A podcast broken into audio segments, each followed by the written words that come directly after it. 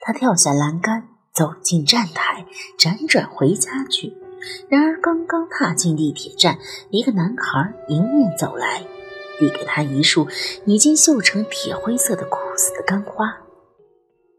小姐，买花吗？小婉吓了一跳，凝神看着那个男孩。这是什么花？紫玫瑰。死玫瑰。小婉的心剧烈的跳动起来，更加专注的看着那个男孩。为什么会卖死去的玫瑰？今天是鬼节呀，冥钱烧给死去的亲人，玫瑰烧给死去的爱情呀。男孩流利的回答着：“小姐这么年轻，大概不会有失去亲人的痛苦。我看你坐在栏杆上那么孤独寂寞。”大概是失恋了吧？买一束死玫瑰，烧给自己的初恋吧。烧了它，以后就不会再伤心了。小婉看着那个男孩，他的年龄最多不超过十三岁，可是举止言谈却像一个看破红尘世故的老人。这样诡秘的节日，这样诡秘的话，这样诡秘的话，他又有些觉得冷了。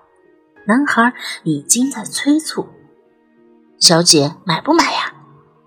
小婉定一定神，只得掏钱买了一束花的尸体，十五元一只，还真是贵，比鲜花的价格都高。然而那个妖精般的小男孩自有成竹在胸，那当然了，回忆总比现实珍贵嘛。小婉彻底服了这个精明小子，他想不出来，男孩的话究竟是某个幕后高手写好的台词，让他背熟的，还是出自天真心灵的一语道破？地铁呼啸而来，像地狱使者要载入人，到黄泉一样。小婉顺手将花抛向轨道，既然是送给死去的爱情。那就让他在车轮下零落成泥，碾作尘吧。只是从今往后，自己真的会忘了阿桃，忘记那段青涩而痛苦的初恋回忆吗？恍惚间，他看到一个身影迎着地铁撞上去，蓦然间爆裂如烟花。小婉惊呼出声。急转身，在人群中寻找那卖花的男孩身影，却什么也没看见。寒意袭来，他匆匆跳上地铁，仍然不能自抑的一阵阵发抖。神秘的地铁口把人吞进去又吐出来，已经身在另一个地方。小婉家住在公主坟这个很高贵也很晦气的地名，公主坟。两个天上地下的概念连在一起，构成了一个令人想入非非又不寒而栗的悲剧意象，真是种荒谬，也是大彻大悟。不知道国外有没有地方会用这么刺耳的名字做地名？听说墓地都叫什么安乐园，哪里会把青天白日的居民区换作什么坟的？住在哪儿？住在坟堆里？算怎么回事呀？可是北京人硬是把这个名字叫了几辈子，没想到过要改，而且叫惯了，在后面加个儿化韵，说句“公主坟儿”，自个儿还觉得挺亲切的，从不觉得一个大活人住在坟地有什么不妥。小婉把同样的对话重复了十九年，问的答的人都颇自然。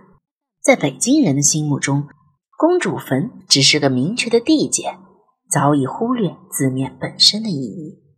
可是，在今夜七月十四的晚上，小婉第一次意识到了这街名的恐怖。街口有人在烧冥钱，有人在叫魂，有人往火堆里送酒食，说是死鬼会来吃。今天是鬼。人间的鬼节是阴间的人节，因为冤魂不息的鬼会在今天来到阳间。重新过几天人的日子。他们上来的路是要经过墓园的吧？会不会把公主坟也当做一处墓地？走错路，认错人，上错身，报错仇。一阵风过，地上忽明忽暗的冥纸钱忽然飞起，化作千万只灰蝴蝶，迎着小婉飘过来。小婉大惊，撒腿便跑。心里犹自擂鼓般的重复着三个字：“公主坟，公主坟，公主坟。”家门是熟悉的，可是，在推门的时候，小婉还是起了一阵鸡皮疙瘩，好像推开的不是自己家的门，而是某个朝代、某个故人的住处，去寻找一个失交多年的旧友。他回头看了看，总觉得似乎有人。在跟着自己，后面什么也没有，但是小婉仍然频频回顾，耳边依稀仿佛仍然回绕着倩女离魂的唱腔，浅浅明明，潇潇洒洒。我这里踏暗沙，步月华，去着这千山万水，都只在。一时半霎，但是终于回家了。家是最安全的避难所，那种特有的属于家的气息，在瞬间驱散了徘徊在小婉心头的恐惧与莫名的忧伤。那味道里有奶奶屋里的檀香，爸爸的桂花陈酿酒香。自己养的小狗东东的叫声和微骚气，还有母亲的孜然炒肉和糖醋鱼头。小婉一跳跳进厨房里，开心的大叫：“妈，你烧了我最喜欢的菜！”东东汪汪叫着跟进跟出，尾巴甩得跟风火轮一般。妈妈亲昵的做着用铲子敲他的头的姿势。说了你多少次，炒菜就是炒菜，什么烧菜，好像我要放火烧厨房似的。小婉低头一躲，东东护主心切，立刻冲上前，汪汪直叫。老妈气得笑起来，顺腿给他踢一脚，骂着：“死狗，天天喂你，还敢冲我耍威风！”小婉拍手大笑，老爸水溶已经在客厅里急不可待地喊着。女儿，来陪老爸下盘棋。小婉笑嘻嘻的，背着手走出去。哎呀，好像天下所有的老爸都只会做两件事儿：喝老酒，下象棋。嘿嘿，不过可不是所有的老爸都喜欢跟女儿下棋。水溶迅速的接口，呵呵的笑着。小婉郑重的想一想，点头赞同。嗯。对，不错，他们喜欢在路灯下找老头下。爸爸可不是老头啊。那当然，爸爸是老小伙。小婉跳进父亲的怀里去，没见过比爸爸更成熟潇洒的小伙子了。错，不应该说是小伙子，而是风流才子。